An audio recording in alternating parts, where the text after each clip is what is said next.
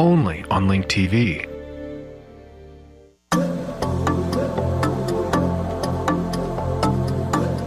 Next on Link TV, is it justified anger, legitimate frustration, or pure nonsense? Why is the Tea Party on the rise? Unless an answer can be given to these people, unless they can be uh, led to understand what's really happening to them, we could be in for trouble. Noam Chomsky, Who Controls the Message? A Link TV special presentation. Hello, I'm Wendy Hanamura, Vice President of Link TV. I'm proud to welcome you to this special presentation of Noam Chomsky, Who Controls the Message?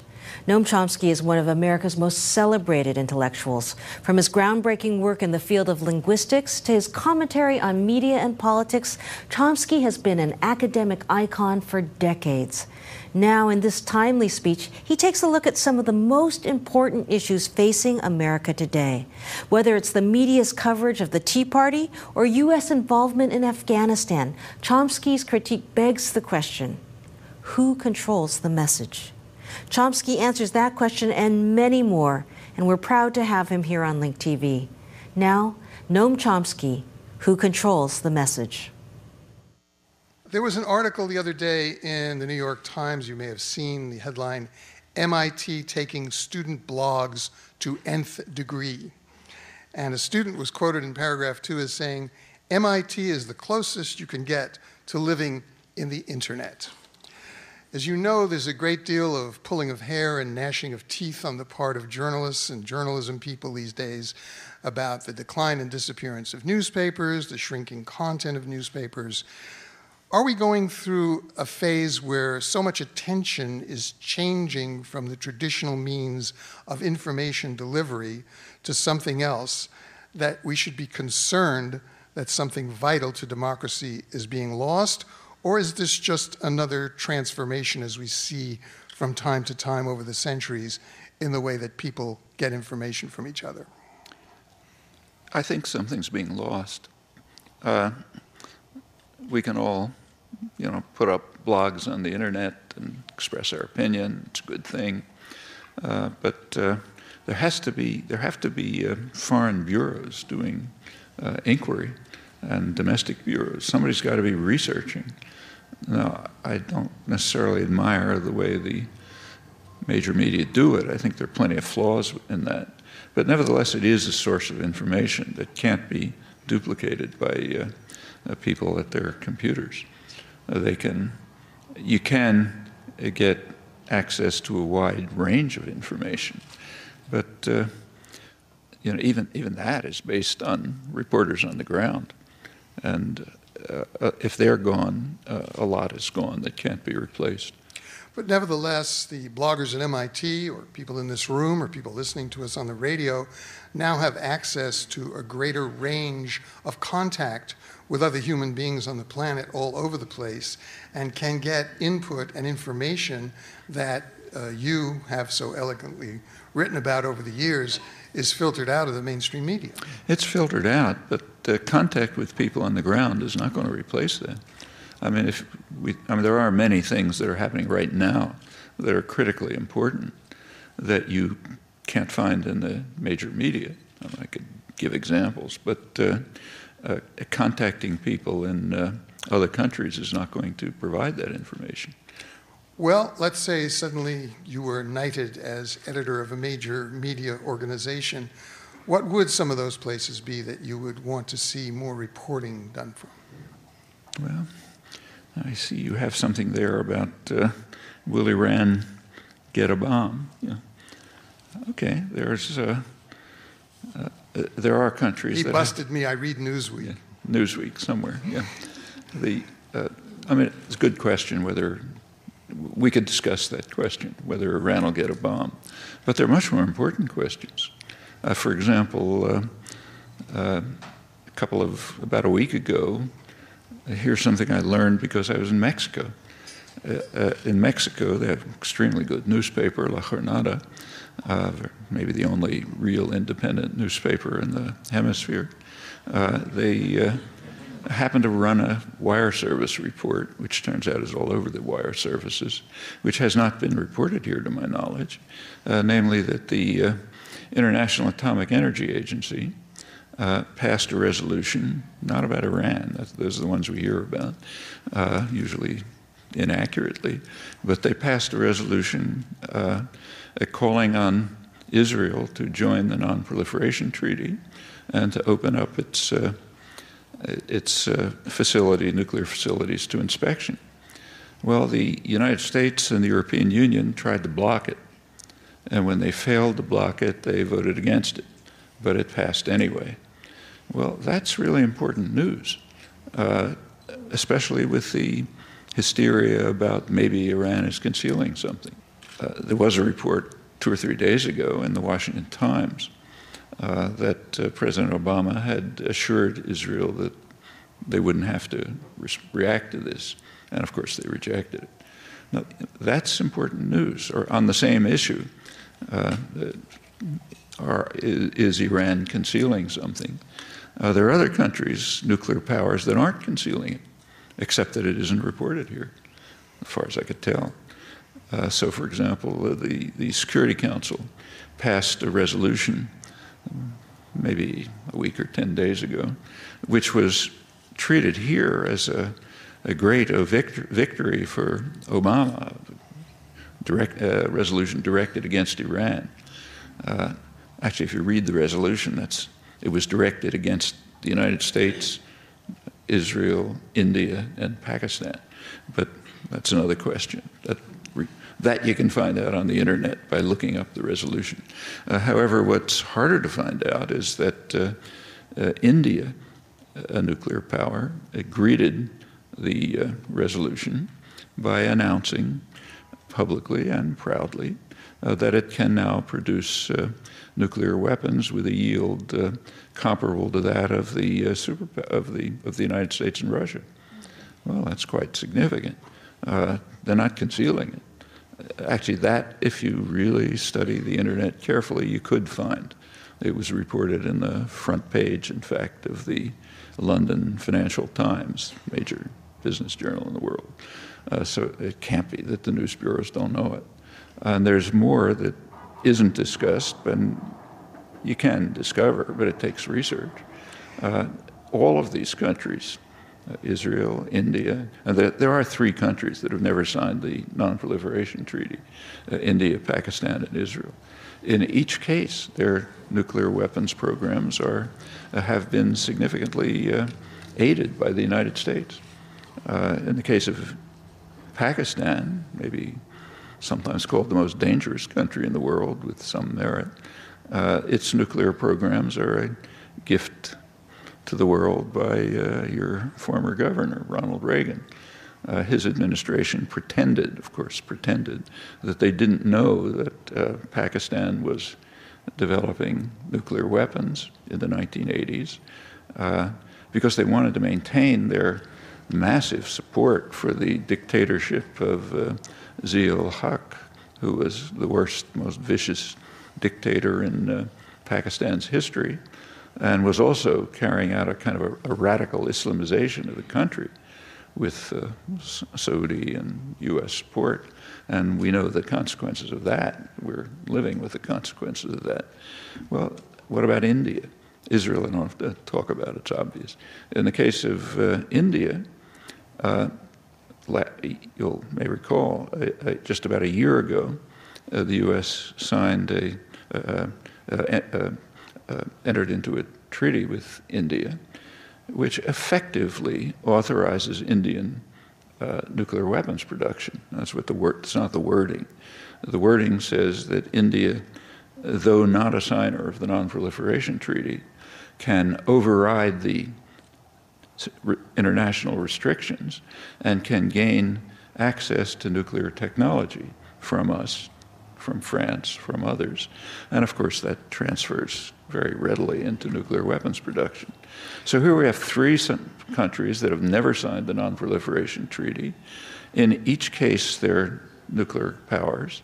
In each case, they're pretty openly uh, uh, proceeding to defy uh, uh international organizations, the International Monitoring Organization, the IAEA, uh, uh, announcing that their programs are uh, moving along fast, and, uh, uh, and in each case they're supported by the United States. Well, you know, it, it takes work to discover those things. Theoretically, you could find them through the internet, but with massive research, and that's true for every issue you look at. I mean, you could get around the failure of media to present this information if there were live, active organizations which could work together and uh, you know, weed the, uh, find out the information and circulate it, discuss it, discover the backgrounds, and so on. But in the absence of an, an organized public or many kinds of organization, individuals on their own uh, can't face this. What do you make of this kind of um, what Pat Buchanan once called peasants with pitchforks uh, approach to public policy coming from the right?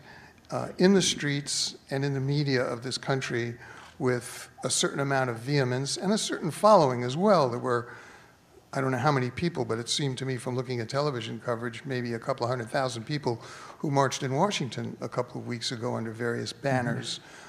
Of the right. What do you make of this and the implications for small d democratic government in the United States? I think the implications are uh, uh, dangerous, but I mean, it's easy to ridicule them. You know, look at the crazy things they say. You, you want to kill my grandmother, uh, you know, and so on. And there's a lot of nonsense. That's true. But what we really ought to be asking ourselves is uh, why the uh, peace movement, the left, the activist organizations aren't organizing these people. I mean, a lot of what they're protesting is uh, is pretty sensible. I mean, a lot of the protests, for example, are against the bailout the massive bailout. You know, they feel uh, uh, that they were uh, betrayed. You know, they, they pressured, worked very hard to prevent it, and two minutes later they got it. And uh, why should the uh, uh, you know bankers end up from the recession more powerful than they were before, which is what's happening? You can read it in the business press. They're exulting about it.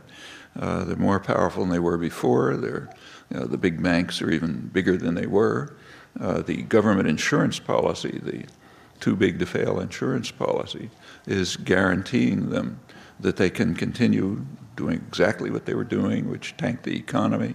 Uh, they can take risky, make risky loans and investments. Uh, since it's risky, they'll make a lot of profit. They'll money coming out of their ears. If it collapses, the taxpayer will come in and bail them out because they're too big to fail.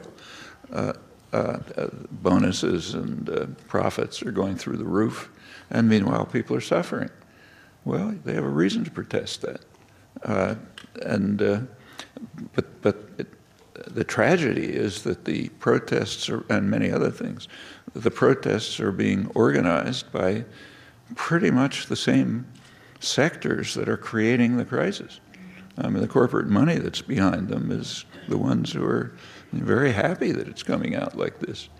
And, and the, the, uh, and it's a real failure of, of the activist movements, the left, the peace movement, so on, that we're not organizing. I think that's the question we ought to ask. And there are other things. I mean, there are historical memories that are awakened. You don't want to draw analogies too closely, but uh, there's, there's some similarities which are not encouraging. Uh, certainly for someone my age. Uh, these people have real grievances. I mean, I have not seen a demographic analysis of, you know, uh, those who call in on talk shows, but I listen to them a lot, uh, and they're interesting. I mean, if you sort of suspend disbelief, you forget about reality the, of the world, and just listen. It's not a joke if you listen, the message that comes across is, has an internal logic to it. It's coherent. It gives answers to people who want answers and need them and deserve them. They're crazy answers, but they're not hearing any others. I mean, these are people who've, you know, worked hard. Uh, they're uh, done everything right, you know, Christian, God fearing, uh, take care of their families. And, and for, for 30 years, they've been shafted. But uh, somebody's got to give them an answer. Why?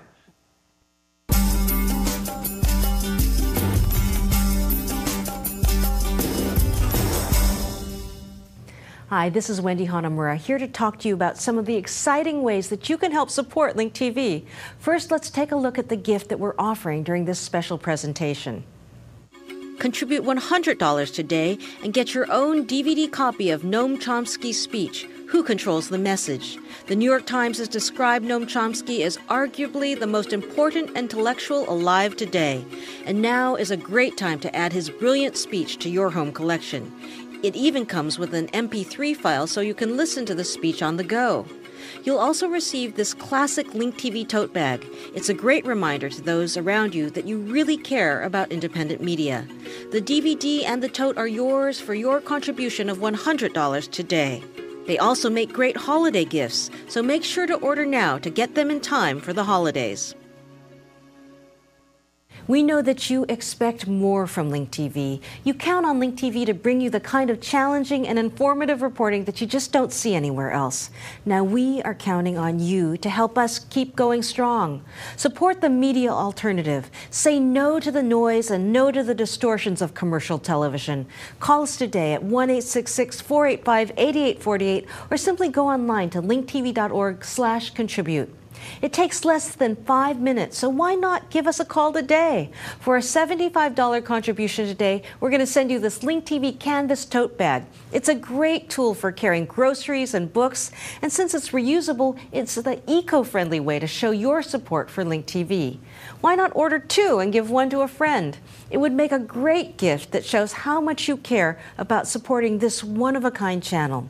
These are the kind of gestures that we really need right now. During this winter pledge drive, we need to raise $300,000. This is an important pledge drive for Link, and it's going to help us to continue to bring you can't miss TV shows during the new year. Programs like The Corporation, like Coca Cola Case, and the new TED Talks series. So why not make a tax deductible contribution right now?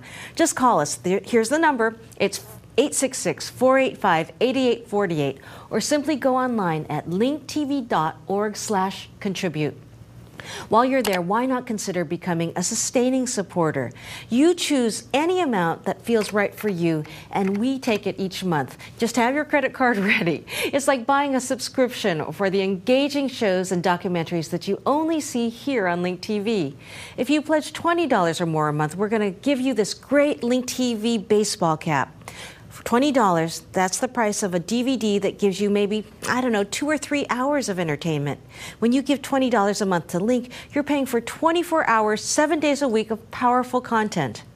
We want to raise $300,000 during this year end pledge drive.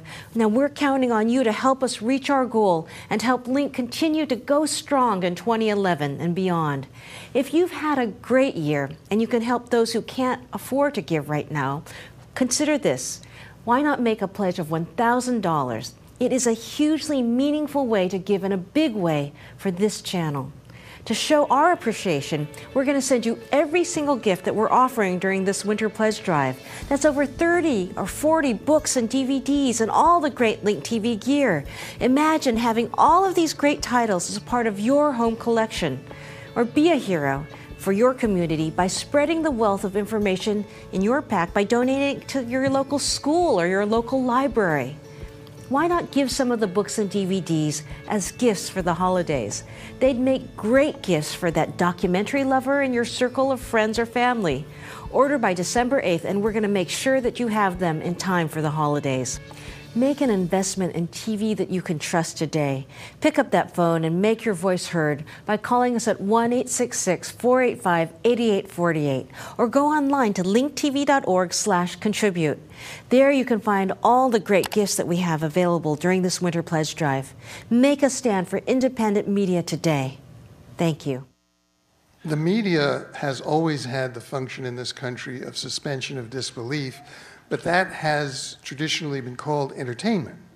What you're saying is the suspension of disbelief has uh, we've left Edward R. Murrow behind a long time ago, that uh, firewall between the entertainment, the uh, Jack Benny part and Milton Berle part of media, for those of you who go back that far, and the uh, Edward R. Murrow part of media, that wall has come down.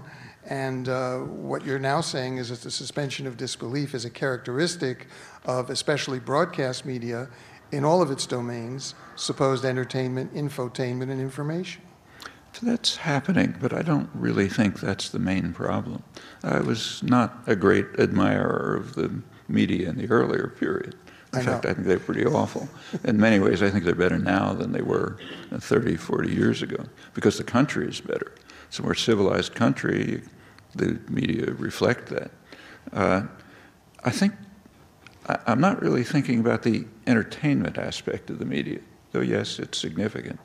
I'm thinking about the part that has uh, substantive content, crazy content, but it is substantive. Uh, it does give answers.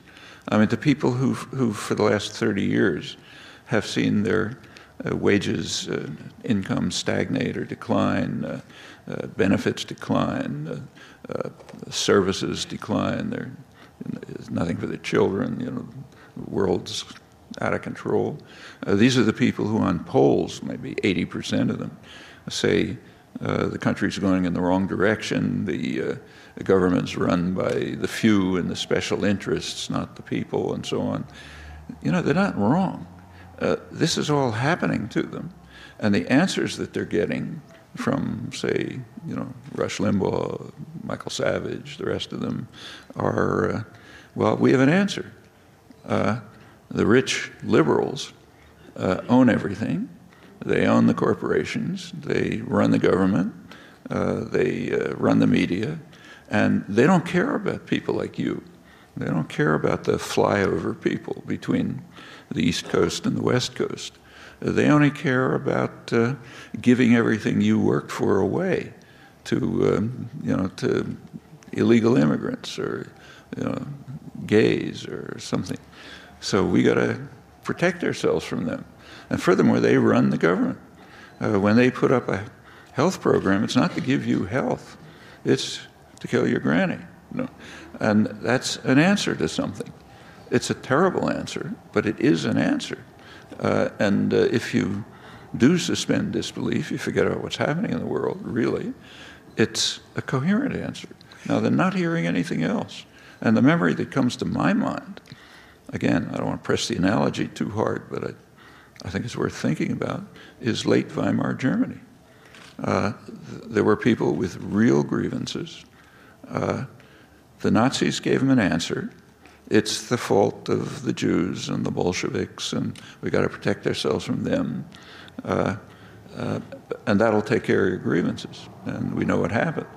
Uh, Germany in the 1920s was, you know, the most civilized, the peak of Western civilization in the, in the arts and the sciences, uh, uh, highly democratic, functioning democratic institutions.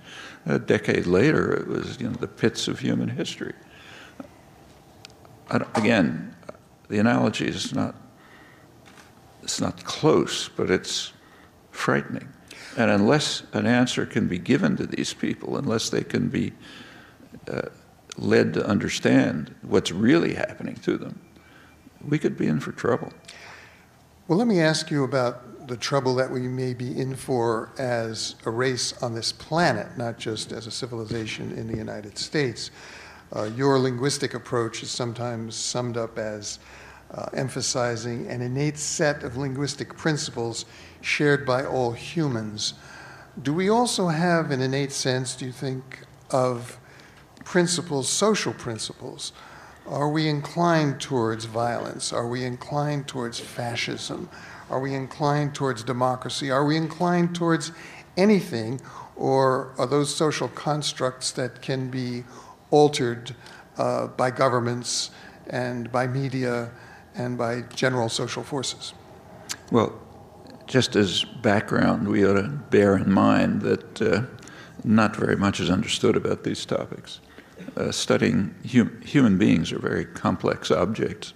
Um, it's hard enough to figure out what the nature of insects is, Uh, and uh, when you get to humans, it's much, much harder. And science has very little to say about this. Some suggestions, but not a lot. However, history tells us a lot. And history tells us that uh, we have all those characteristics. Uh, and we've seen it. You know, again, take Germany. It was the same genes in the 1920s and the 1930s, but they were very different societies. In fact, almost opposite extremes of human possibility. Possibility, and each one of us, you know, has those characteristics. I mean, every one of us could be a saint, could be a sinner, usually something in between, and circumstances and conditions make a big difference. Now, you mentioned before, let's take something concrete. You mentioned before correctly that uh, the protesters, the right wing protesters, are denouncing government. Well, where does that come from? Uh, since the Second World War, there has been a massive propaganda campaign, huge propaganda campaign, uh, run by the, by the business world to try to make people hate government. But it's ambivalent because at the same time, those same sectors want a strong government, powerful state, one that works for them. When they're trying to get people to hate government, they want them to hate things like uh, services that the government provides for the population. But they're not opposed to the government, the powerful government that works for them. I mean, take, say, Ronald Reagan again.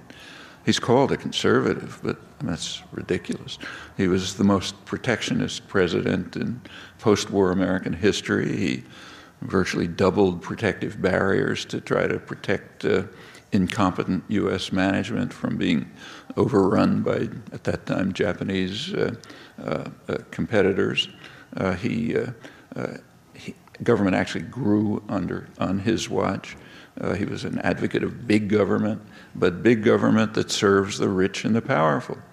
And he left the country with a huge deficit, uh, uh, a, crisis, a major crisis, uh, the savings and loan crisis, you know, not quite as bad as this one, but pretty severe. Uh, due, uh, began deregulation, all in the interests of uh, concentrated sectors of power. he also initiated, well, he sort of pressed forward the program of uh, massive inc- incarceration of uh, poor and defenseless people. Turns out mostly blacks. So the incarceration rate when he came in was approximately the same as Europe, uh, maybe a little to the high end. By the time he was gone, it was out of sight. It increased further under the same tendencies increased under Clinton. They're still going on. Uh, but Reagan uh, drove it that way. Uh, actually, and, and uh, uh, you mentioned uh, something about the internet before. Where'd that come from? I mean, that didn't come from private enterprise.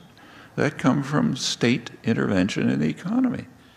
It was Pentagon supported. In fact, it was developed right where I was at MIT. Same as computers, uh, uh, same with lasers, know, containers that are the basis of trade, uh, microelectronics, uh, biotechnology. Are you saying I mean, technology is value neutral basically when it's no, invented?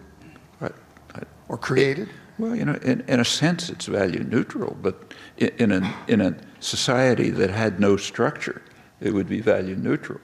But in a society that has structure, yeah, it's not value neutral. But it, it didn't come, I mean, uh, uh, to a substantial extent, it came from a powerful state intervening in the economy and pursuing a program which amounts to, you know, it's pretty close to saying that uh, the public pays the costs and takes the risks and uh, eventual profit is privatized. Well, that's big government. And you can be sure that the corporate sponsors of the right wing movements don't want to stop that. They want to keep it going, uh, just as they admire uh, Reagan, you know, their saint. Along the lines of what you were just saying, you wrote a number of years ago, we cannot say much about human affairs with any confidence, but sometimes it's possible. We can, for example, be fairly confident that either there will be a world without war or there won't be a world, at least a world inhabited by creatures other than bacteria and beetles with some scattering of others. You made allusion before to your age, your generation. Uh, do you think we've gotten any closer over the course of your lifetime to a world without war, or are we on the doomsday clock ticking most, mostly towards midnight? Well, I think there are tendencies in both directions, and the future of the species depends on which of those prevail. So, what I said before, mentioned before about the uh, escalation of nuclear weapons, well, that's uh, one of many aspects of a tendency towards destruction. On the other hand, we are a much more civilized society than we were, say, 40 years ago. What do you mean by civilized? Well, let's take some examples. Uh, take the last election, 2008. I didn't happen to like any of the candidates. But 40 years ago, or for that matter, 10 years ago, it would have been unimaginable, unthinkable that the Democratic Party would have two candidates, a woman and an African American. That's because of changes in the society. Uh, the, the civil rights movement, the women's movement, the, uh, the environmental movement, uh, the anti nuclear movement, the opposition to aggression, which is much stronger than it was then, and has an, uh, an inhibitory effect. Uh, let's just compare, uh, all of this comes out of the activism of the 60s, which is why it's so denounced and condemned. It was making the society more civilized and more democratic, so of course it's condemned. Uh, take, say, aggression. Uh, compare the Vietnam War and the Iraq War. Okay, the, the Iraq War was bad enough, but it's, I think, the first war in history that was massively protested before it was officially launched. I say officially because we later learned that Bush and Blair had already started the war, but we didn't know at the time. Anyway, it was massively protested before it was officially launched, uh, and that large scale protest has had an effect. Uh, the U.S. did not apply and could not apply the tactics it applied in Indochina. They simply wouldn't have been tolerated by the population. So there's no saturation bombing, there's no chemical warfare, there, there's no, uh, uh, you know, sending uh, half a million troops to the country, there's no driving people into concentration camps. But there were four million people who left Iraq under yeah. duress. There were several hundred thousand who were killed. There right. were probably several million who will suffer psychological consequences yeah, for enough. the rest of their lives. Yeah, it's bad enough, but it could have been worse. Uh, and Indochina was much worse. And consider the, and in fact, in Iraq, though it's not the way it's presented in the media, but if you think about it, the United States had to steadily back down from its war aims. Uh, the U.S. government fought tooth and nail to prevent elections, but they were forced to permit them. Uh, they sought, had all kind of schemes to make it, you know, uh, turn it into, let it be run by proconsuls. They're forced to accept elections. They tried to prevent the elected government from moving in a nationalistic direction. They failed. Uh, as late as November 2007, just two years ago, the Bush administration announced its, effectively announced its war aims. Uh, they were crucial parts were that the U.S. would have to uh, be permitted uh, a, a, permanent military presence of unspecified scale in Iraq, and that the country should be open to investment, privileging U.S. investors. That's November 2007. That's the Bush Declaration, uh, which I don't even think was reported in the press, but you can find it on the internet, uh, which uh, uh it was the, the, the proposal for the status of forces agreement. Well, they had to back down, at least formally. Uh, at least formally, there's no permanent military presence. Uh, formally, there's they haven't rammed through the kind of investment law they wanted. That's pretty significant. Uh, incidentally, uh, the, the, government is not giving up. Uh, Obama, we can go into that. But before that, just compare it with the 60s. I mean, in the 1960s, there was so little protest against the Vietnam War that most people don't even know when it was launched. It happens that in 1962, uh, John F. Kennedy uh, sent the U.S. Air Force to start bombing South Vietnam, uh, authorized chemical warfare to destroy crops and ground cover, uh, started uh, uh, authorized napalm, uh, uh, started programs which ultimately drove millions of people into what were called strategic hamlets, basically concentration camps, to try to separate them from the guerrillas who the government knew they were willingly supporting. Uh, protest was virtually zero. I mean, I remember giving talks to uh, you know, four people in a church, and you know, the minister, the organizer, uh, a drunk who walked in off the street, and uh, somebody wanted to kill me. You know, and that went on for years. But that's why you and I were involved in things called teach-ins, which is where I first. But they started in '65 and '66. Right. That's after years of war. Right. And in fact, the large-scale protest, which finally took place, uh, was after about five years of war. By then, South Vietnam had been destroyed. Uh, the war had expanded to the rest of Indochina. Uh, and yeah, they were effective, but very late. And in the elite sectors, you know, the articulate sectors, like the media, commentary, there was really never any, virtually never any protest in the war, of the war. It was protest on tactical grounds. Uh, it was very striking what happened by the, say, the, the end of the war in 1975, formal end of the war. Uh, the population, about 70% of the population, regarded the war as uh, fundamentally wrong and immoral, not a mistake. Those are the polls from roughly then. If you look at the uh, liberal commentary in the press, say at the extreme end, maybe Anthony Lewis in the New York Times, his sum, he summed up the war by 75 uh, by saying uh, the United States entered Vietnam with blundering efforts to do good. Well, efforts to do good is a tautology. Our state did it, it's to do good. Blundering, but didn't quite work. So we entered with blundering efforts to do good, but by 1969 it was clear uh, that the war was a disaster, too costly to ourselves. That's what you could read in Pravda in 1985, you know, when the Russians were in Afghanistan.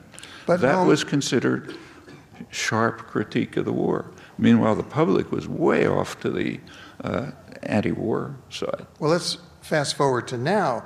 In those years, we had conscription. We had the classrooms that you and I taught in, full of young men who were having to make critical decisions about what they were going to do, whether to go live in Sweden, Canada, not register for the draft, resist, or go in the military. Um, 55,000 United States military died, some 400,000 were injured. Countless hundreds of thousands of more came back with psychological disabilities, which they suffer to this day.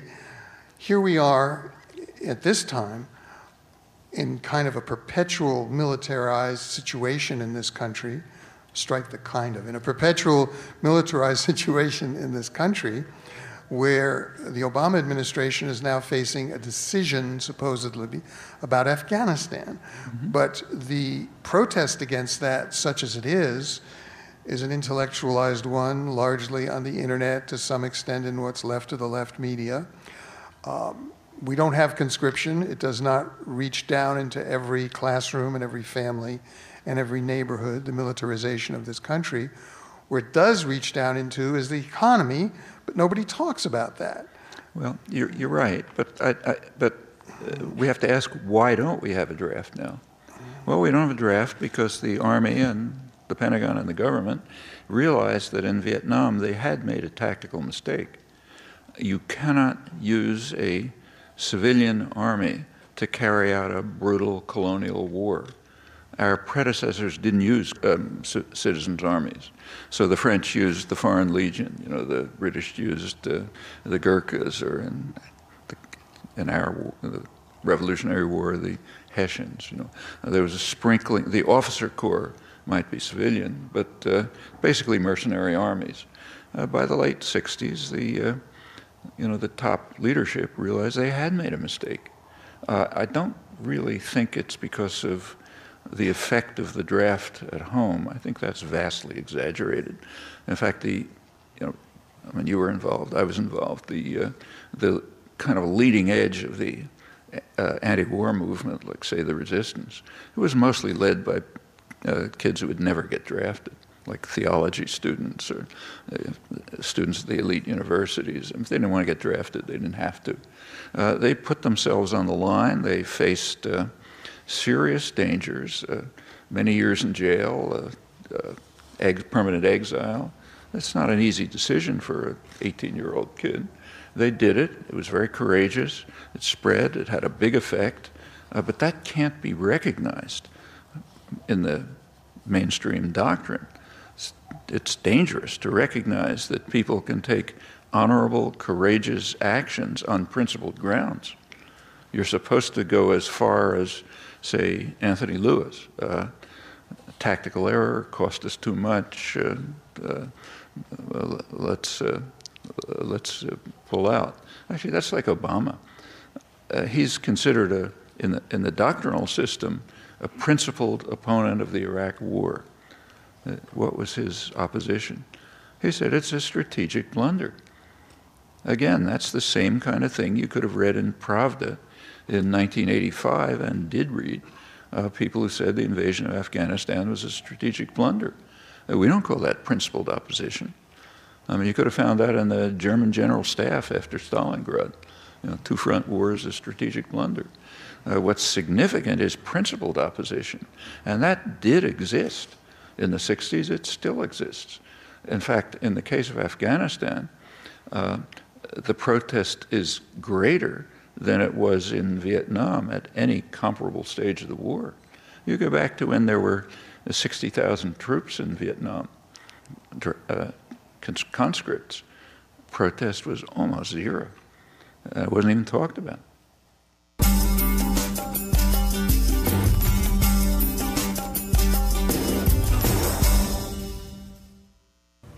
Hi, Wendy Hanamura here again. You know, over the years, I've come to realize that Link TV viewers are part of a very special community. Each and every one of you are people who care about getting to the heart of important issues. You look beyond borders to get truly global perspectives. You expect more from the media. And here at Link TV, we do our best to give you more. More one of a kind documentaries, more thoughtful programming, and simply more of the world. You know, we can do all of this because we don't take ad dollars. This independence gives us the freedom to focus on issues that we really believe in. But that doesn't mean that we don't have a sponsor. Link TV does have a sponsor you. It's your contributions that keep us going here at Link TV. So join us during our winter pledge drive today. Give us a call at 1 866 485 8848 or go online at linktv.org/slash contribute. We're offering some great thank you gift packs. Here's one that includes the program that you're watching right now. Take a look. For your contribution of $100 today, we'll send you a DVD copy of the speech that you're watching now Noam Chomsky, Who Controls the Message. It would make a great addition to any home library, or consider hosting a screening to share the words of one of America's foremost intellectuals with family and friends. It even comes with an MP3 file so you can listen to the speech on the go. You'll get this attractive Link TV tote bag as well. It's the eco friendly way to show the world your love for Link TV. That's the tote bag and the DVD for your contribution of $100. Make sure to order now so you'll receive your gift pack before the holidays. It's an ideal gift for that Link TV fan, friend, or family member. Please don't take Link TV for granted because, frankly, although we cut expenses in every single way that we can, we still depend on you to help us stay afloat. So please don't let us down. Just go to linktv.org/contribute today. There are so many ways to support us during this great winter pledge drive. Consider becoming a sustaining member. It's the easiest way to add Link to your budget. You pick the amount that you'd like to give us each month, and it's automatically deducted from your credit card. Pledge at least $20 a month and you'll get this stylish Link TV baseball cap. Just head over there to linktv.org slash contribute and do your part to keep Link TV going throughout the year. Look, we don't get any money from your satellite providers, from the government, or even from private advertisers. So, in order to make the programming like this possible, we turn a few times a year to our viewers for support. Now is one of those times. So please, if you haven't given yet, hey, what are you waiting for? It takes less than five minutes to make that call at 1 485 8848. To make a huge impact on Link, consider giving a generous contribution of $1,000.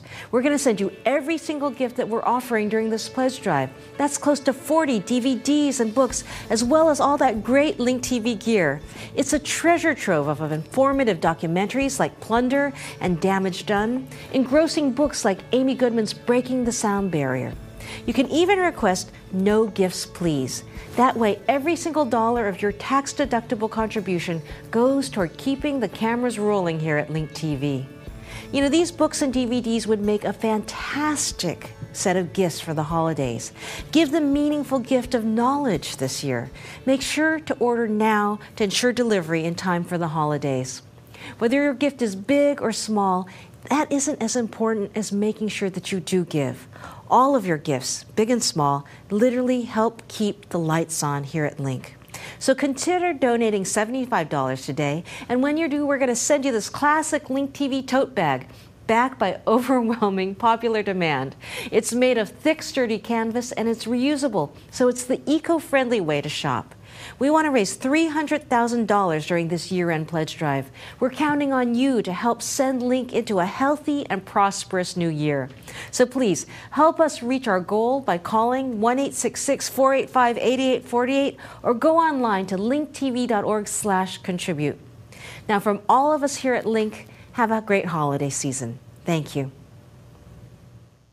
What do you make of the fact that the debate in officialdom over Afghanistan now seems to be either let's turn it into another Vietnam, let's keep pouring troops in for one strategic goal or another, or let's pull back to the Joe Biden solution, which is basically airborne death squads. Send in the predators, we'll find out where they are, maybe we'll know, maybe we won't. There'll be a lot of collateral damage, but at least our boys and girls won't be in danger. And those seem to be the permissible contours in Washington of the debate. Massive uh, military intervention with consequent great loss of life, or surgical, as they say, military intervention with less loss of life on the side of the interveners, but probably equal or greater loss of life on the part of the subject population. Uh, again, that's, that's correct. But I'm not suggesting that there has been a shift in elite attitudes. There's been a shift in popular attitudes. Uh, so, and uh, when they talk about massive intervention, it doesn't even begin to compare with uh, Vietnam. Uh, I mean, they're talking about maybe 100,000 people. By 1965, when protests started, they were talking about hundreds of thousands, uh, uh, plus, you know, 50, 70,000 mercenaries and so on. so, yes, those are the parameters of debate, and it's our fault that those are the parameters. For example, we ought to be pointing out that uh, there's a fundamental problem in the debate in Washington. The relevant voices aren't even being heard. I mean, these decisions should be made by Afghans. We don't have any right to make a decision as between uh, Biden and McChrystal. Uh, it's, uh, and, and it's interesting. Uh, Sunday's New York Times had a full page of what should we do about Afghanistan? Ten different opinions, not a single one of which was by an Afghani person. Yeah, and, and they, you know, they have voices. Um, for example, there's an Afghan peace movement, pretty significant one. You can find out about it, but you're not going to read about it here. Uh, they have spokespersons, quite eloquent ones, uh, some of them pretty impressive. Uh, the most impressive that I know is a, a woman named uh, Malalai Joya, who's a remarkable woman. She's survived somehow miraculously, uh, struggling against the Russians, against the uh, Reagan's favorite, the murderous warlords who took over and were so outla- outrageous that the population welcomed the Taliban. She struggled against them, uh, struggling against the return of the war- warlords, which is essentially the current government. Got elected to parliament uh, with a lot of support uh, was quickly thrown out because she denounced the warlords who dominate the government, living underground, you know, protected. But she, she speaks. She's written a book, and it's interesting. She gives talks. And her proposal, which is that of the Afghan peace movement, and maybe that of, for all we know, the large majority of Afghans, no, nobody looks, uh, it's, it's kind of supported more or less by the polls that are taken. But her position is uh, Afghanistan needs an invasion, an invasion of schools, uh, hospitals, roads, not an invasion of guns and tanks. Uh, Afghans will, if given a chance, will work out the problems. Uh, we don't want, to, we're, we're, subject to uh, an assault from the Taliban, from the warlords, and from the occupying army. And we want to get out of that attack, and we have to work it out ourselves. So help us, but not this way. But that voice is not part of the debate. I'm going to take some of our questions from the audience here at the Commonwealth Club tonight. Um, question asks Can movements like the green alternative energy movement make a true difference in the world if population continues to grow? And how can we globally ever come to an agreement to stop population growth if that's deemed necessary? There's a lot understood. I mentioned before, not too much is known about human affairs, but something is understood about population growth. There are basically two ways to retard it. Uh, one way is the Chinese way, by force, you know, and it's causing them plenty of problems, quite apart from the brutality of it. The other way to solve it is educate women. There's very good evidence that as education of women increases, uh, a population declines, uh, fertility declines, and levels, and sometimes even literally declines. Uh, there are some remarkable examples. Uh, so take, say, India. Uh, one of the poorer provinces in India, Kerala in the south, happens to have a very enlightened government since independence. Uh, we're not allowed to say it here, but it was a communist-led government, so forget that. Cut You're that allowed out. here. Not allowed Commonwealth Club. But it was pretty enlightened government. In fact, when Congress came in, they had to follow pretty much the same policies. Uh, uh, literacy is extremely high. There's education of women. Uh, and fertility has uh, leveled and declined, unlike the rest of India. And it's happening in Europe, it's happening in Japan, it's happening everywhere. If women have options and choices, uh, which they don't have in most of the world, then yes, uh, population levels. In fact, in Europe and Japan, it's even declining. Uh, the, uh, so there are two methods to deal with, uh, with excessive population growth, and I think it's pretty obvious which one we should be pursuing. So I, I don't see that as the major problem. I mean, the, the ecological and environmental problems are enormous, uh, grotesque, in fact. Uh, if the species succeeds in destroying itself, as it may, it'll be either from nuclear weapons or from destruction of the environment. And in both cases, in the case of the environmental uh, uh, threats, again, there are two tendencies in opposite directions. Uh, uh so compare it again with the 60s. Virtually no concern. There, there was the environmental movement was almost nothing. Now it's a very substantial movement. It's a substantial popular movement pressing pretty hard on uh, uh, green alternatives, uh, cutting down energy waste, and so on. Uh, but there's counter tendency, as there always is, uh, the business world. Uh, so just recently, within the last few weeks, the American Petroleum Institute and the Chamber of Commerce, the biggest business lobby, and others, announced, you, know, you can read in the press, that they're inspired by the example of the health insurers who months ago knew that they had won. You know, like front page cover of Business Week in August, uh, health insurers have won. We, we got it. They had a terrific technique which essentially killed the possibility of desperately needed health reform. Uh, they know it's going to tank the economy, but that's somewhere in the future. The personal consequences they don't care about. And, you know, they, have a, again, not, not that they're bad people, those are, that's the way the institutions work.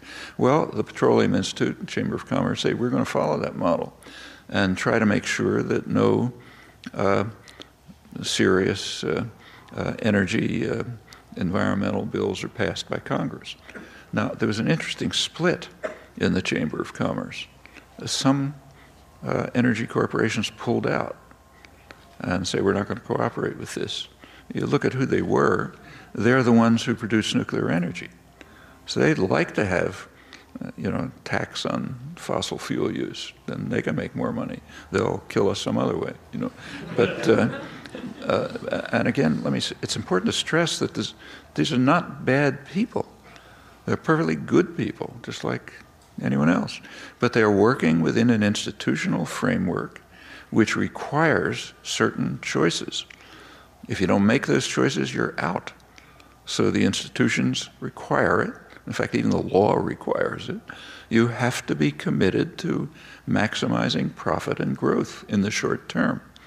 That's amplified by perverse incentives, like the too big to fail government insurance policy, which is now even bigger than it was before, thanks to the bank bailout and the way the money was distributed, uh, and other perverse, like you know, incentives like uh, uh, tying uh, CEO pay to short-term gain and you know, other structures like that. Let me ask you about another incentive, the peak oil incentive. You're certainly familiar with that uh, theory. If it happens, uh, and you can tell us if you believe it's happening or is going to happen, do you believe that it fatally endangers democracy and would move us inevitably towards nationalist or fascist policies? This is a question from the yeah. audience. Well, you know, my own feeling, I mean, peak oil will come sooner or later, of course, it's a finite resource, uh, but it's, uh, it's a complex notion. I mean, the real question is not how much oil is underground, but how much can be extracted at a, an economically feasible price. Now, it's, it's pushing the limits now. Uh, oil extra, uh, extraction is more and more costly and more and more environmentally dangerous because you're going after uh, sources that are harder to use. At some point, it'll become impossible to continue, but nobody knows how far that point is. Uh, however, from another point of view, it's we're probably better off if peak oil comes sooner, uh, because that will reduce the use of fossil fuels and help preserve an environment for our grandchildren to live in. Uh, so and business knows this. I mean, take, say, the Wall Street Journal. Uh, they've been the, the leading deniers of global warming. You read the editorial pages, it uh, you know, makes Rush Limbaugh look like a moderate. But a couple of, couple of weeks ago, they ran a supplement on the environment, which took a very strong stand on the need for radical uh, uh, measures to try to sustain the environment. In fact, they even called for geoengineering. They said that the measures being considered in Washington aren't enough. Well, you know, there's a reason for that. I mean, these are, after all, the people who own the world. Uh, they don't want their possession destroyed. Uh, so they have mixed motives too. But it's the population that's going to have to drive this. And in that respect, there has been you know, pretty substantial progress in the last 30, 40 years.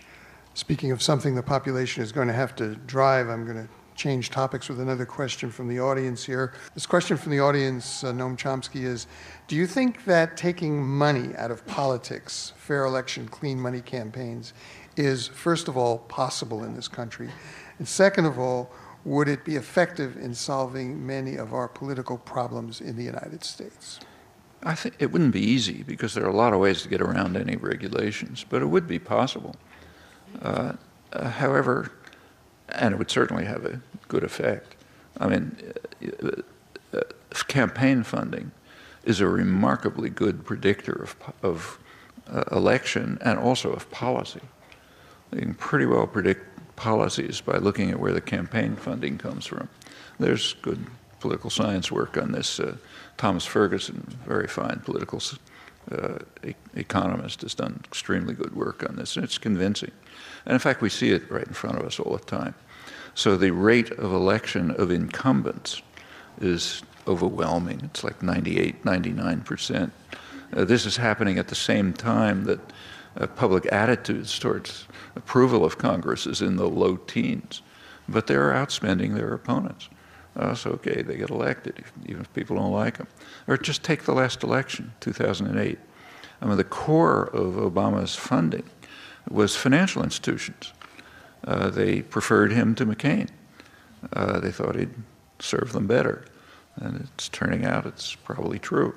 You can almost read off the policies of the administration from looking at the concentrated campaign funding. Uh, financial institutions are doing marvelously. So, yes, taking money out of politics would be a good idea, very good. It's not going to solve all our problems, they're much deeper than that. But it would be substantial, it would be hard, because there are all kind of ways to get around it. But it's an important topic, and here tendencies are going in the wrong direction.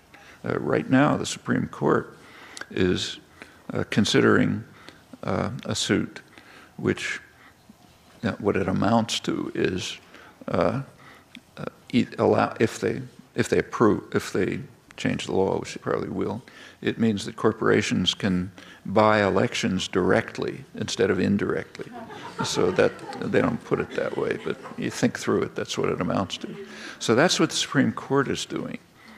Uh, and there's something kind of surreal going on, because at the very same time, the logic of this for the Supreme Court is that corporations are persons. They have personal rights, so therefore they have the right of free speech. That was, in fact, a, uh, a gift to the corporate world by the courts about a century ago. Uh, conservatives who used to exist, the name does, not the category, bitterly condemned it. They called it a form of communism, a return to feudalism, and so on. But they got it, and by now they have rights way beyond persons. So, because they have rights of persons, they have the right of free speech, so therefore they can buy elections directly. At the same time, Congress is there's a competition going on in Congress between the Democrats and the Republicans to see who can be more brutal in denying health care to undocumented aliens. And there's a legal argument behind that too. They're not persons under the law. The courts have shaped American law so that if you're an undocumented alien, you're not a person. Uh, you don't have personal rights.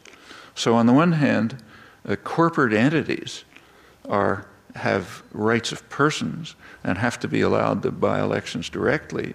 On the other hand, undocumented aliens on whose backs a lot of the economy rides, they're not persons, and therefore we, the Democrats and the Republicans, have to uh, show that we're more savage than the opposition in denying them health care. We shouldn't be allowing this to happen before our eyes. I mean, the facts are there, but they're not being discussed. There's no, they're not being addressed. And that's another serious lack of people who care about living in a civilized community. Well, um, we've reached the point in our program where we have time for only one last question from our audience, and we'll kind of come back to where we were at the beginning of this discussion with Noam Chomsky. What answer would you give to the frustrated, hardworking people, as you describe them, attracted by the narrative of the right that you listen to, Brave You, on AM Talk Radio? Well, take the fact that they're. Uh, uh, incomes have stagnated for 30 years. Their benefits decline, work hours are going up, and so on. Then, well, suppose they say that's because the government's giving all its money so to we should be giving them the right answer. Immigrants. The right answer is that has to do with the reconstruction of the economy that took place in the 1970s, uh, which shifted us from a high growth, relatively egalitarian economy, the 50s and the 60s, to a financial, to what's called a neoliberal economy with a vast growth of financial institutions, uh, evisceration of productive capacity, uh, shifting it abroad where it's more profitable. And yeah, this uh, has lots of predictable effects. Uh, one of them is the financial crisis, crises that happen periodically. Uh, the growth of the financial institutions is phenomenal, and that doesn't help people. Uh, it's it, say in 1970 it was maybe three percent of gross domestic product. Uh, now it's well over 30%. Well, you know, that's great for Goldman Sachs and so on. It's not great for these people who are concerned that their lives are falling apart. Uh, uh, we should tell them that. We should tell them that the heroes, uh, that there is a massive business run corporate program. Its scale is astonishing. It's been pretty well studied. It goes back to the 1950s. It was designed, as I said before, to make people hate and fear government, but in a There's a little secret behind it. The people who are running the campaign love government, and they want it to be powerful and interventionist, but in their interest. But what people are told is supposed to hate government. So take, for example, April 15th. Okay, when April 15th comes along, in the comparable date in a functioning democracy, people would be applauding. I say, okay, this is the day in which we get together and provide the resources for the programs that we have decided on. What could be better than that? Uh, in the United States, thanks to massive propaganda, you're supposed to hate April 15th because that's the day when some alien force, you know, like from Mars, is coming down here and stealing your hard earned money. Well, that's a real triumph in undermining and destroying the fundamental basis of democracy. And for elite opinion, you know, for business, yeah, that makes sense. Uh, they don't like democracy, elites never do. Uh, well, that's our failure to have permitted this to happen. Well, let me also put in a word for media literacy here because along with the developments you're talking about came deregulation of ownership Absolutely. of radio and television stations, Absolutely. abolition of the fairness doctrine so that radio and television no longer had to provide any balance in their discussion of public issues, and the rise of the talk radio fanatics that have distorted public debate in this country, and television, of course, an entire network. You're right. You're right. And I think it's very important. But I, again, I think we should be asking questions about ourselves. Why don't we exploit this situation, make use of it, reach these people with, uh, uh you know, a sensible message that can lead them and us to better lives and a more democratic society? Well, got to do that. Uh, there's a tremendous amount of activism in the country. I, I suspect that if you can't count noses, it's more than in the 60s. But it's a very atomized, isolated society. Uh, people in one corner of town don't know what's happening in the other corner of town. There are separate agendas. There's sectarianism. You know, we got to have our way. You can't have your way. Uh, the success in atomizing the society has been enormous. Mean, has the one, internet played into that? The, internet, I think, has a complicated effect. I mean, it does separate people because you're not. Uh, we're one thing about human beings is face-to-face communication means something. Uh, communicating through, uh, you know, uh, a, a text message doesn't have that meaning. So it does separate people, and in fact, it contributes to the ideal of the business world, which is a society in which the elementary, the the atoms are uh, a dyad, you and the tube, but no communication other than that. That's tremendous technique of control. So it has that effect. On the other hand, it's the, you know, it is the tool for all the organizing and uh, activist uh, act, uh, uh, efforts that go on, and also for education. So it's, you know, it's, the internet really is uh, like a lot of technology. It's fundamentally neutral, depends who's using it and for what purpose. And how class stratified do you think it will continue to be? Do you see any tendencies towards uh, greater participation, people having more access to that technology? Well, there's more access, but more access alone doesn't help you. If the access that you have leads to uh, you know, more to a huge range of choices where you have no framework or structure to decide what makes sense, then it's negative. If there's more access that's guided and directed by the kind of understanding and comprehension that can really only come out of cooperative efforts. And education. If, which is a cooperative effort if it's serious. Uh, yeah, that kind of uh, access makes sense. It's very much like the sciences. I mean, suppose you're, say, a biologist. Uh, uh, say the woman who just won the Nobel Prize. Uh, she didn't become a great biologist by reading everything in the biology journals or randomly picking out things that appeared in the biology journals. I mean, that's, uh, they'll destroy you. Uh, she became a good biologist by having an understanding of what to look for having a framework of comprehension and insight that comes out of cooperative activities. Science is a cooperative activity. Uh, you know, there's occasional people who work on their own, but mostly it's highly interactive, and it lead it, at best, you know, not always, it does lead to uh, understanding, uh, interchange, uh, communication, improvement of uh, your thinking, directing it better, and yeah, out of that comes a way to kind of wade through the huge mass of information there and find out what's significant.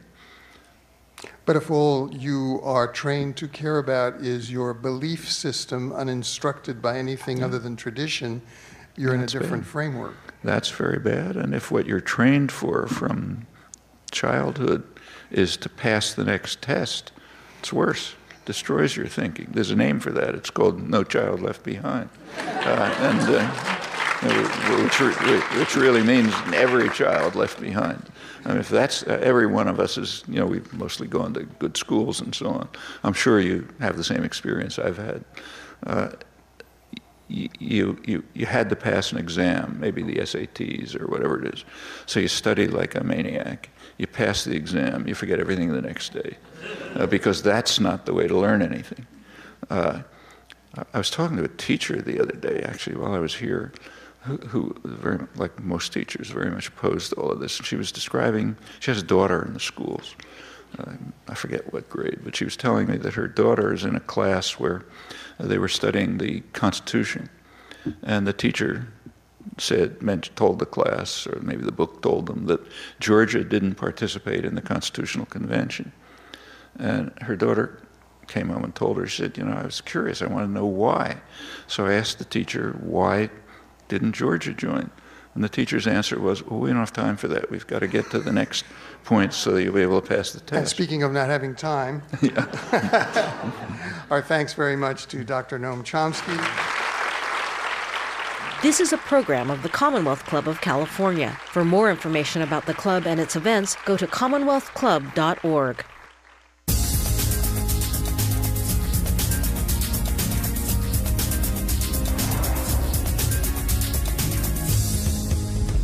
I'm Wendy Hanamura, Vice President and General Manager of Link TV, here with a quick and simple message. Expect more. Expect more from your television. You're already watching Link TV, so you know that we don't bombard you with ads that try to sell you something. At Link TV, we offer groundbreaking documentaries and in depth news. Our goal is to educate, to inspire, and provide context in a complex world, and to give voice to those who otherwise go unheard. We know that you count on us to put issues that matter to you front and center, and now we're counting on you. So why not call the number on your screen, 866 485 8848, or go online to linktv.org/slash contribute. It takes less than five minutes, so do it now and help make this winter pledge drive a success. Can't get enough of the program that you're watching right now? Then you are going to love this gift pack that we're offering during this special presentation. Take a look. Contribute $100 today and get your own DVD copy of Noam Chomsky's speech, Who Controls the Message? The New York Times has described Noam Chomsky as arguably the most important intellectual alive today, and now is a great time to add his brilliant speech to your home collection. It even comes with an MP3 file so you can listen to the speech on the go. You'll also receive this classic Link TV tote bag. It's a great reminder to those around you that you really care about independent media. The DVD and the tote are yours for your contribution of $100 today. They also make great holiday gifts, so make sure to order now to get them in time for the holidays. During this year end pledge drive, we need to raise $300,000. That's right. This is such an important pledge drive for Link, and it's going to help us to continue to bring you great TV right into the new year. So make that call right now. Go to linktv.org slash contribute or call us at 1 485 8848. We need every one of our viewers to help keep us going strong. Every donation, big or small, makes a huge impact. So why not consider making a $75 donation? As a token of our appreciation, we're going to send you this back by popular demand Link TV tote bag. This reusable tote is made of sturdy canvas and it features our distinctive logo. It's perfect to take along to the farmer's market or to the gym. That number again, 1 485 8848, or go to linktv.org and click on that Give Now button. And while you're there, why not consider becoming a sustaining supporter? You choose the amount that's right for you and have your credit card ready to do the rest. It's like adding Link TV to your monthly budget, just as you would a magazine or a newspaper subscription. Choose any amount that works for you and have your credit card ready to do the rest. If you sign up to give $20 or more per month, we're going to send you this fantastic Link TV baseball cap. You know, when you su- pledge your support for Link, you are also helping yourself at tax time. That's because your contributions are fully tax deductible. So, to take full advantage of the year end tax break, consider making a generous $1,000 contribution today. For that amount, we're going to send you every single gift that we're offering during this pledge drive. That would be a huge addition to any home library. Almost 40 DVDs and books, including hard to find documentaries, along with books by Danny Schechter and Amy Goodman. Each one has been handpicked to reflect Link's mission to speak truth to power. And of course, as an added bonus, we'll also be sending you all the great new Link TV gear. So why not order the pack and give the books and DVDs as holiday gifts for those close to you? Not only are you giving the gift of knowledge, but you're giving Link the resources it needs to stay on the air. Donate by December 8th, and we're going to get you all of those thank you gifts in time for the holidays. So make that call to 1 866 485 8848 or go online to linktv.org slash contribute. Remember, your contributions make everything you see here possible. Thank you. Link TV, television without borders, on air, online, and mobile. For more information or to share your thoughts, visit linktv.org.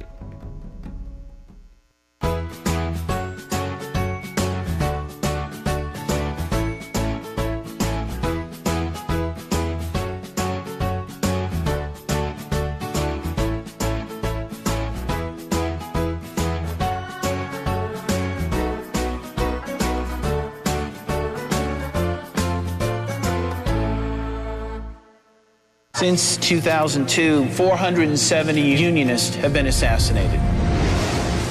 This year alone, five Unionists have already been killed. Coca-Cola está acusada de utilizar paramilitares para asesinar ocho sindicalistas colombianos. The allegations are not true. Uno no puede llegar a sindicalizarse porque ya lo buscan es sacarlo. Sí. This is what these workers are up against. It's a collusion between the government working with the paramilitaries and the big corporations to make sure there's no strong labor or human rights movement. The important thing is, is the free market, and I like Coca-Cola.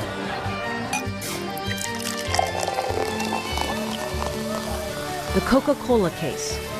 Wednesday, 7 p.m. Eastern, 4 p.m. Pacific on Link TV. You've got an economy now where people are working two jobs. They're coming home, they just barely have enough time to kiss their kid, put their feet up, and what's on television is Bill O'Reilly. It's upon any of us, and particularly our administration uh, and the media, to, to force each other into a higher responsibility. Democracy is no democracy without participation.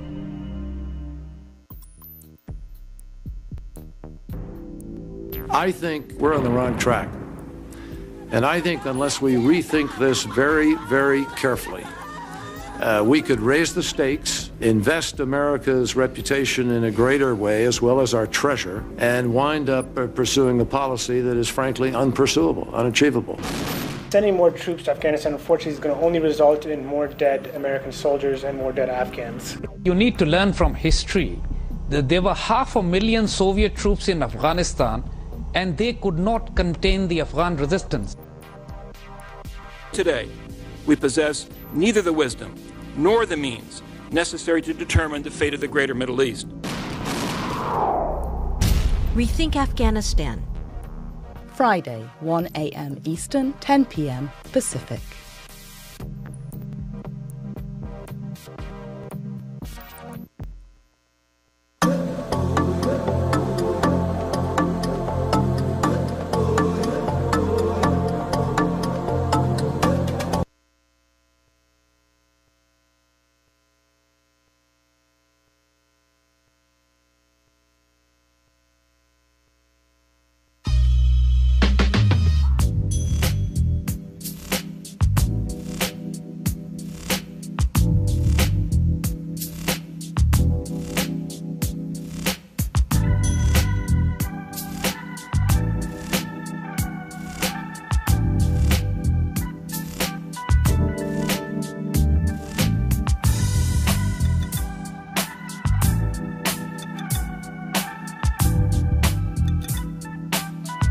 Founded People's Grocery in 2002.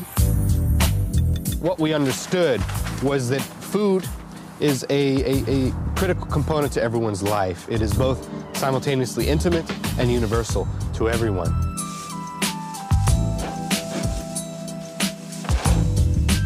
Initially, our, our goal was to create a grocery store for the community of West Oakland. Uh, it's a community of approximately 30,000 residents. Uh, there's no grocery store at this time for this community. In contrast, there's about 53 liquor stores where many residents do the bulk of their food buying. Our fundamental mission is to create a local food system uh, that supports the health and the economy of the West Oakland community and benefit those who have often been left out of it, namely uh, low-income people, people of color, uh, who are faced with some of the most uh, severe conditions around uh, chronic disease related to diet. Uh, so People's Grocery is really an effort to ensure that uh, a perspective of social justice, of social equity, uh, is, is really at the forefront, what we call food justice, uh, which is really the principle uh, that all people, regardless of economic and social constraints, uh, should have access to the best foods available in our society.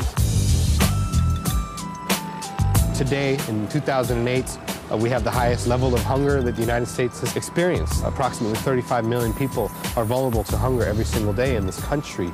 That is largely a consequence of, of economic disparities, uh, both in terms of income, but also in terms of, of, of, how the food system has been structured to become a, a mechanism for wealth creation uh, for those who control the means of production.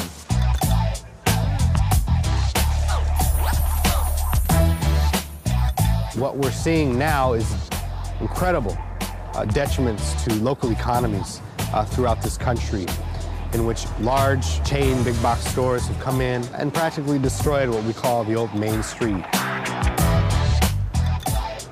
And one of the most severe consequences of that is communities like West Oakland that do not have big boxes and, and in which uh, historically the mom and pop businesses were outcompeted by big boxes and had to close their doors is that we don't have food retail here anymore with the exception of liquor stores and fast food restaurants.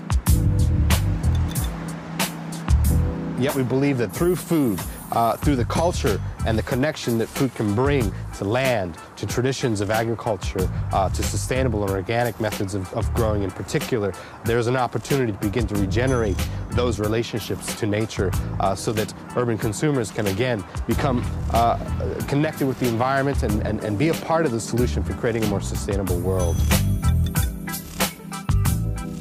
It's not just the food, it's actually improving the, the, the, the health and economic of West Oakland, um, you know, and having more jobs, more, more uh, really well-paying jobs, more businesses, local businesses, um, that sort of thing, so that the, the wealth stays within the communities and it doesn't just go out into um, the corporations, you know, that maybe are there, the businesses that are there, that don't keep the, the money circulated within the community.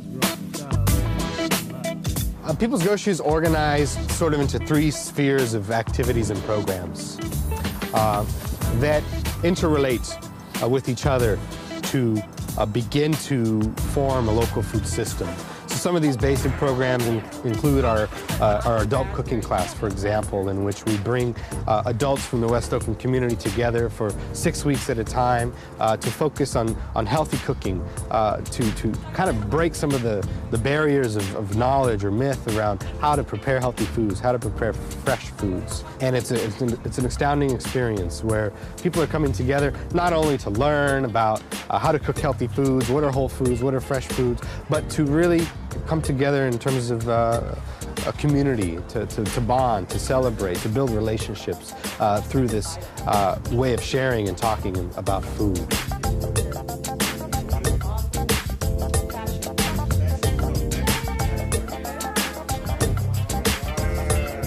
Uh, another sphere of our organization is uh, our urban agriculture program. Uh, it's, a, it's, a, mix of gardens and a farm. We have three community gardens uh, here in West Oakland, uh, and a farm in Sunol, which is in the south part of Alameda County. So, um, so I'll come inside and I'll show you what's growing on. This garden is um, part of a larger project to educate the community about uh, using our resources here in the urban areas, um, local resources that local resources that we have to meet our needs, our, our food needs. So it really brings in just the issues of food security and having access to food and really reducing our, our footprint by by being able to grow this food locally. And I really feel like food security and having access to food is a basic need for everybody. This is uh, the Sunol Ag Park, is what it's being called. Uh, we have two acres um, that we're, we're leasing, and the idea is that we want to reconnect people with, with where their food comes from. And so local food is part of that. Less fossil fuels are being used to get the food to uh, the people, and a lot of the farms that are within 150 miles that are bought into a local food system are organic. So we don't use pesticides. We don't. We we um, we really are are trying to take care of the earth and take care of the plants.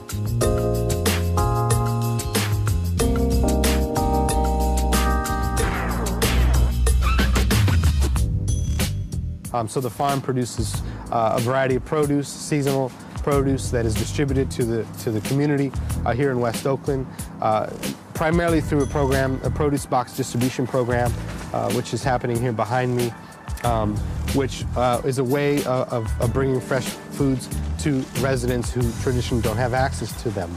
Uh, because fundamental to this community is finding a way to increase consumption of fresh fruits and vegetables. Many residents are, are, relying on heavily processed foods, on packaged foods, and have very little fresh fruit in their diets. I'm also very excited about uh, the notion of sort of creating new models uh, for our future world. Uh, the opportunity to sort of change the direction of the course of what we have assumed to be given to us, uh, meaning that these economic constructs or these market assumptions or, or what is celebrated or prioritized in our society can actually be redefined. Uh, and what we've found in just a few years of doing the work is that even people like us who are, are, are just regular residents, we don't have power, we don't have wealth, uh, we don't have a great degree of sophistication, uh, we can make really meaningful change to, to ignite and inspire a vision of, of what is possible in a different way. And you never know where those seeds really are that will, in 50 or 100 years from now, uh, become the way of life.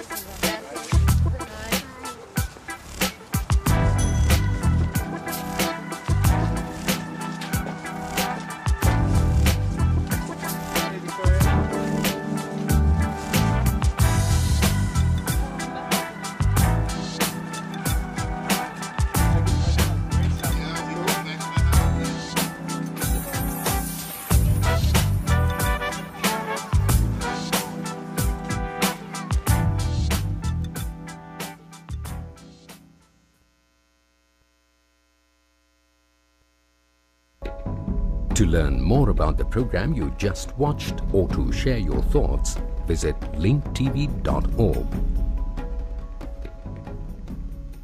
Now on Link TV. Our industrial progress and economic growth was fired by what many seem to look on as endless energy. Oil is finite, natural gas is finite, coal, uranium, so there's going to be a peak for all of these and peak oil is just the beginning. Right now, we're consuming about five barrels of oil for every one that we discover. I don't see that countries who depend largely on imported oil are thinking about alternative sources of energy. We're flying blind. And so we need examples of what's the best way to do it, what's, what's not so good. And Cuba has already undergone a kind of energy famine. From America's tiny neighbor to the south, get a revolutionizing look at life with less oil. Don't miss the power of community, how Cuba survived peak oil. Only on Link TV. If you love Link TV, why not become a fan? Visit facebook.com slash linktv to add us to your fan list. Once connected, talk with others who share your interests and get the latest updates on Link programming and initiatives that automatically appear in your personal newsfeed, making it easy to share important issues with your friends and family. You can visit facebook.com slash linktv to get started. From the director of In Debt We Trust comes a detective story where the victims are punished and the criminals roam free. What happened to our economy, our lives, and our future? We need a jail out, not just a bailout. Find out in Plunder, the